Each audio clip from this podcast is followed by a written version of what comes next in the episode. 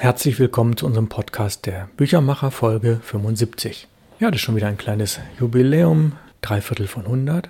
Wir haben jetzt im Teil 13 wieder das Thema, wie Verlage Bücher machen. Es geht um das Verhältnis zwischen Autoren und Lektoren, darüber, wie sie miteinander umgehen, wie sie Kontakte pflegen und wir haben wieder ein Telefongespräch mit einer sehr erfahrenen Belletristikautorin. Kontakte zu Autoren gibt es viele und Lektoren klagen oft, es sind zu viele. Je nach Thema und Verlag schotten sich Lektoren durchaus ab, weil die Kontaktpflege viel Zeit und manchmal Energie kostet. Manchmal auch viel Energie. Sie ändern sich auf vielleicht 100 unverlangt eingesandte Manuskripte, kommt möglicherweise eins, das für eine Veröffentlichung in Frage käme.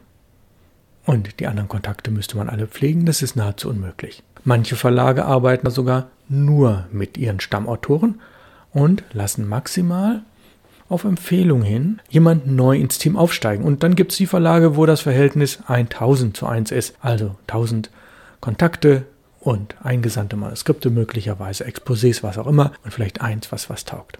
Und dann haben wir die bestehenden Autoren, die also schon die ersten Titel veröffentlicht haben in diesem Verlag und wie geht man mit denen um? Welche Eigenschaften und Arbeitsweisen braucht ein guter Lektor für die ideale Kontaktpflege? Aus Sicht vieler Lektoren, und ich habe viele Gespräche in den letzten Jahrzehnten geführt, ist für die Autorenpflege ein sehr gutes Allgemeinwissen wichtig.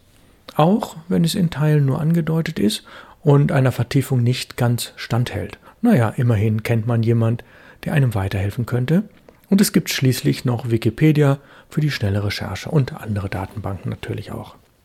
Und das Wissen, dass nicht jeder Text, den dieser Lektor für gut befindet, auch immer ein wirtschaftlicher Erfolg ist, ja, das weiß man immer erst hinterher und das muss man jedem Autor auch immer vermitteln.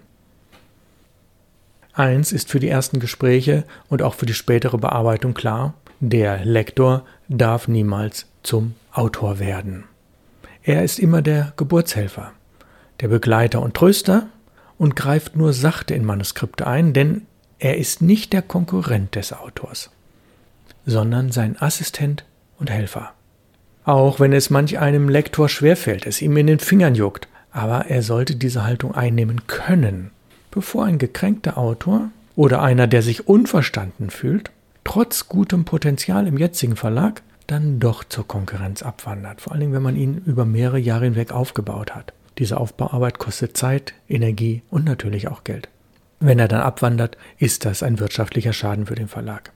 Bei Hausautoren wurde eine Lektorin einmal zitiert, seien die Schritte zum Erfolg ein ganzer Tanzkurs durch das klassische und moderne Programm, bei dem das Abschlusszertifikat winkt und das lautet, der Autor vertraut seinem Lektor. Auch in solchen Fällen, wenn sein Manuskript noch ein wenig unfertig unvollständig oder gar ungeeignet ist. Hier muss der Lektor immer die richtigen Worte finden und sich das Vertrauen in jedem Kontakt neu erarbeiten. Leider ist fast jeder Autor überzeugt, der Beste zu sein. Und der Lektor weiß natürlich, wie dieser Autor im Verhältnis zu den anderen 20 oder 100, die er noch betreut, einzuordnen ist. Welche Eigenschaften sollte ein guter Lektor haben? Er sollte immer absolut verlässlich sein. Das heißt, gewisse Reaktionszeiten, Höflichkeiten und ähnliches sind absoluter Standard. Er sollte geduldig sein. Und natürlich, er sollte gut zuhören können. Ist natürlich die Frage, ob man bei einem Telefonat nach zehn Minuten sagt, ich habe noch was anderes zu tun, oder ob man es vielleicht doch auf eine halbe Stunde ausdehnen kann, wenn es denn in einer wichtigen Phase des Manuskriptes gerade ist. Der Lektor sollte immer konkrete Vorschläge machen und der Lektor sollte konstruktiv kritisieren. Konstruktiv heißt ja nicht, dass man im Detail alles verbessern und alles besser weiß, aber die Richtung andeuten ist ganz wichtig. Der Lektor sollte durchaus eigensinnig bleiben, was die Erwartungen an den Text angeht. Denn schließlich hat man die vorher genau ja mit dem Autor abgesprochen und der Autor hat ihm zugestimmt und im besten Fall wurde das auch in einem Protokoll schriftlich fixiert, was man abgesprochen hat. Deswegen bleiben Sie als Lektor auch eigensinnig. Der Lektor sollte flexibel sein und natürlich, ganz wichtige Eigenschaft, er sollte Nein sagen können. Und dennoch eine wichtige Eigenschaft ist, er sollte auch neugierig sein und die Ideen in Taten umsetzen, soweit das realistisch ist. Der Lektor sollte sein Handwerk verstehen, alle Kontakte im Verlag hinter sich wissen, und da geht es ja nicht nur um die Kollegen im Lektorat, sondern auch um die Abteilungsleitung, um die Verlagsleitung, um das Marketing, um die Herstellung und die anderen beteiligten Personen. Der Lektor sollte Wege finden, den Autor auch hausintern argumentativ zu verkaufen, sprich auf den Lektoratskonferenzen für ihn werben, für sein Potenzial werben und dafür werben, dass ihm ein gebühriger Platz in der Vorschau, in der Werbung und in allen Aktionen zugutekommt. Der Lektor sollte natürlich aber auch seine Grenzen kennen. Und als Fazit könnte man sagen, der Lektor ist fast unsichtbar, aber letztlich unübersehbar. Und was erzielen wir für ein Ergebnis? Das Ergebnis ist, der Autor ist der Schützling des Lektors. Er ist der Komplize und bestenfalls Freund in einer Person. Das bedeutet aber auch aus Lektoratssicht, dass man die Arbeit mit ihm, wenn aktuelle Titel deutlich weniger erfolgreich waren als vorangegangene, die Arbeit nicht nur positiv, sondern kritisch und realistisch fortsetzen sollte und im Einzelfall eine Fortsetzung aus wirtschaftlichen oder gar inhaltlichen Gründen auch ablehnen können muss, ohne dabei das bisher Erreichte zu sehr klein zu reden. Es geht also immer darum, eine Beziehung aufzubauen. Lektoratsarbeit ist neben der Beratungsarbeit auch Beziehungsarbeit. Heute sprechen wir mit einer sehr erfahrenen Hamburger Autorin, die über 30 Bücher geschrieben hat, und befragen sie nach ihrem Werdegang. In unserem Podcast in dieser Woche beschäftigen wir uns mit dem Verhältnis zwischen Lektor und Autor und wir beschäftigen uns insbesondere mit der Autorenseite und am Telefon haben wir Charlotte Ückert, eine sehr, sehr erfahrene Autorin und sie haben schon über rund 30 Bücher gemacht und sich einen Namen gemacht. Was waren denn Ihre Stationen in Studium, Familie und Beruf? Ja, ich habe nach dem Abitur dann erstmal ein bisschen studiert, dann Familie gegründet und dann irgendwann mal wieder studiert. Ich habe auch eine Ausbildung als Diplombibliothekarin vorher gemacht. Das war so alles eigentlich im Hinblick auf meine Liebe zur Literatur. Und dann habe ich Literaturwissenschaft studiert mit einigen Nebenfächern, Kunstgeschichte, Psychologie und den Magister gemacht. Und danach war ich eine Zeit lang an der Universität als wissenschaftliche Mitarbeiterin, habe aber gemerkt, im Wesentlichen möchte ich schreiben und das auch so zu meinem Beruf machen. Habe das dann auch auch insofern gekonnt, weil Sie erwähnten die Lektoren. Ich bin auch eine Zeit lang Lektorin gewesen und habe Seminare geleitet über Literatur, aber auch kreative Schreibseminare und geschrieben. Also es hat mich durchaus dann und auch Rezensionen im Rundfunk, habe mich also damit beschäftigt. Ja, wenn man sich dann diese Jahre anschaut, wo Sie wirklich berufstätig waren, egal ob das nun Teilzeit oder Vollzeit war, in der Zeit, wenn Sie geschrieben haben, war das für Sie eher die Entspannung oder war das auch manchmal wirklich Arbeit?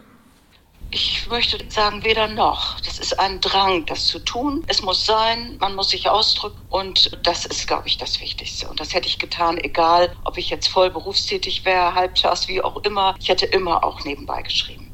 Ja, gab es denn in den Jahren der Berufstätigkeit, gut, Familienarbeit ist natürlich selbstverständlich auch Beruf, gab es da Zeiten, wo Sie gedacht haben, ja, ich würde gerne meine Schreib- oder Lesetätigkeit verstärken, sprich die Berufstätigkeit tendenziell reduzieren? Gab es sowas vergleichsweise? Ja, wobei die Berufstätigkeit ja schon jetzt so bei mir die letzten über 20 Jahre beinahe doch nur ins Richtung Schreiben geht. Ich habe eher gedacht, ich möchte mal etwas schreiben, ich möchte mir mal eine Auszeit nehmen, um etwas Längeres zu schreiben. Habe aber selbst bei mir festgestellt, ich bin keine Autorin für die ganz lange Strecke. Ich schreibe Lyrik, ich schreibe Erzählungen, aber ich möchte auch viel über Orte, über Reisen schreiben. Habe es auch gemacht, ja mehrere Bücher und Biografien auch. Das sind einfach so die Themen gewesen, die mich beschäftigt haben. Ja, und in dieser Zeit, das sind ja schon mehrere Jahrzehnte, haben Sie ja neben den Büchern auch viel in Zeitschriften veröffentlicht und an, an Online-Medien und wo auch immer. Und wenn Sie das mal alles addieren und sich anschauen, wie ist dieser Vergleich, wenn man sieht, so das Honorar, das Beachtung finden, im Gespräch bleiben, wie verhält sich dieses alles, was nicht Buch ist, zum Buchbereich? Ich würde sagen, der Buchbereich ist schon dominant gewesen in den letzten Jahren. Ich habe fast jedes Jahr ein Buch veröffentlicht. Mhm. Und wenn man sich anschaut, die Lesungen, waren die dann auch ein wichtiger Teil? Also sind das mehr als zwei im Jahr gewesen? Bestimmt, auf jeden Fall.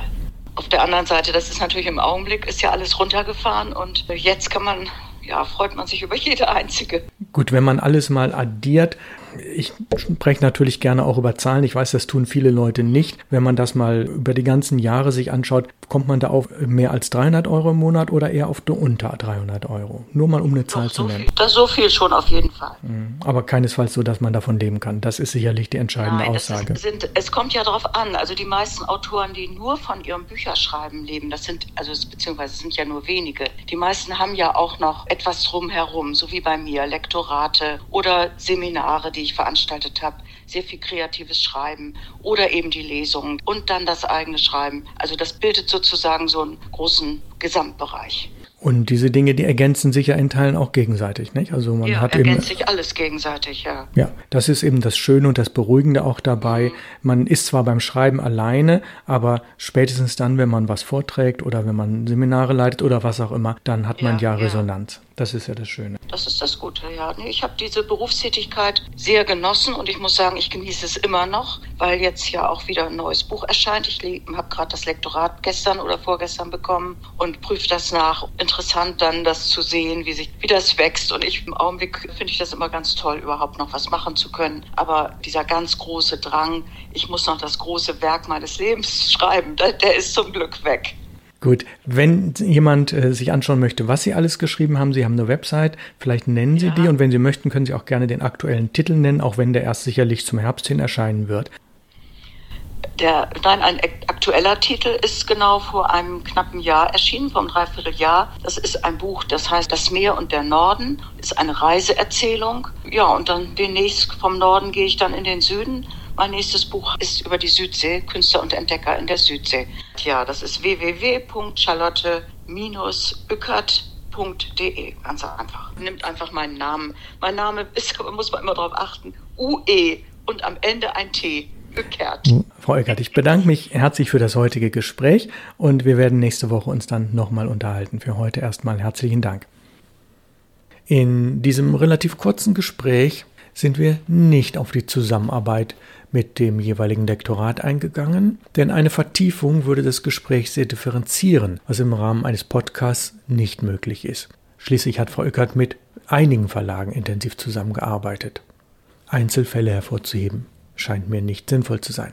Betrachtet man diesen Autorinnenhintergrund aus Sicht des Lektors mit den eingangs aufgestellten Thesen, merkt man letztlich die Bandbreite des Lektorenberufs Beziehungsarbeit. Ja, die Folge heute ist ein wenig kürzer geworden, dennoch hat es sie in sich. Der Vorteil des Podcasts ist ja, man kann nochmal vor- und zurückspulen. Ich habe gelegentlich gehört, ja, gerade die letzten Wochen waren manchmal doch ein bisschen anstrengend, weil relativ viele Aufzählungen dabei waren, die es wirklich in sich haben. Aber das ist ja der Vorteil des Podcasts. Sie können ihn zweimal hören, dreimal und Sie können auch zurückspulen. 15 Sekunden, 30 Sekunden, 60 Sekunden, wie Sie mögen. Ja, nächste Woche kommt Folge 76 des Podcasts der Büchermacher und dort ist dann Teil 14, wie Verlage Bücher machen. Es geht dort noch einmal um den kreativen Prozess einer Buchneuschöpfung und was das für Lektoren, Marketingfachleute und Hersteller bedeutet. Denn es ist ja nicht nur das Lektorat eingebunden. Gerade bei komplett Neuentwicklungen, wo noch nicht ein Manuskript vorliegt, sind eigentlich alle gefragt. Da geht es um Teamwork und da geht es um Entscheidungen. Freuen Sie sich auf die Folge 76 in der nächsten Woche. Ich bedanke mich herzlich fürs Zuhören. Aus Hamburg grüßt Sie ganz herzlich Ihr Büchermacher Ralf Plenz und die Website ist www.input-verlag.de. Dort die Rubrik Podcast der Büchermacher.